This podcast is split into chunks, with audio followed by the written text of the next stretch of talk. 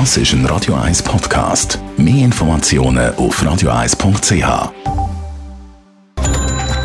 Netto. Das Radio 1 Wirtschaftsmagazin für Konsumentinnen und Konsumenten wird Ihnen präsentiert von Blaser Greinicher. Wir beraten und unterstützen Sie bei der Bewertung und dem Verkauf von Ihrer Liegenschaft.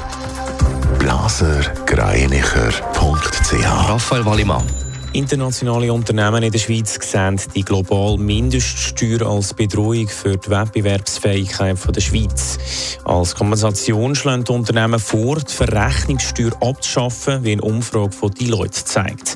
Die OECD will weltweite Mindeststeuersätze für grosse Unternehmen einführen. Zürcher Hochschulen zahlen Hunderttausende Franken für die Kontrolle vom Covid-Zertifikat. ZHW hat 90 externe Mitarbeitende für Kontrolle engagiert und gibt monatlich 400.000 Franken aus. Auch ZHDK geht im Moment bis zu 160.000 Franken aus. Günstiger ist es bei der Uni Zürich, weil dort nur Stichprobenkontrollen gemacht werden. Eine Petition will den Black Friday abschaffen. Rund 20.000 Schweizerinnen und Schweizer haben die Petition Stop Black Friday unterschrieben. Hinter der Aktion steckt die Organisation Solidar Suisse. Damit will man sich für bessere Arbeitsbedingungen weltweit einsetzen. Der Fachkräftemangel hat sich in der Schweiz weiter verschärft. Besonders technische Branchen oder die Gastronomie sind betroffen. Das zeigt der aktuelle Fachkräftemangelindex von ADECO und der Uni Zürich. Raphael Wallimann, wie prekär ist die Situation? Ja, der Fachkräftemangelindex ist im Sommerhalbjahr im Vergleich zum Vorjahr um etwa ein Viertel gestiegen, wie Adeco in einer Mitteilung schreibt. Das liegt daran, dass sich die Wirtschaft langsam aber sicher von der Corona-Krise erholt.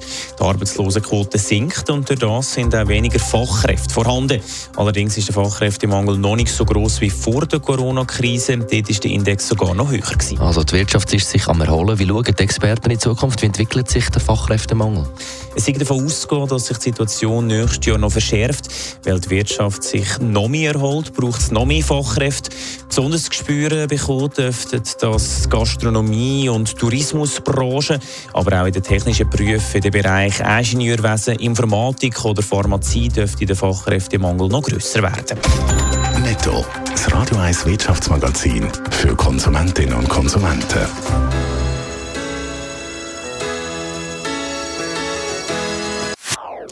Das ist ein Radio 1 Podcast. Mehr Informationen auf radio1.ch.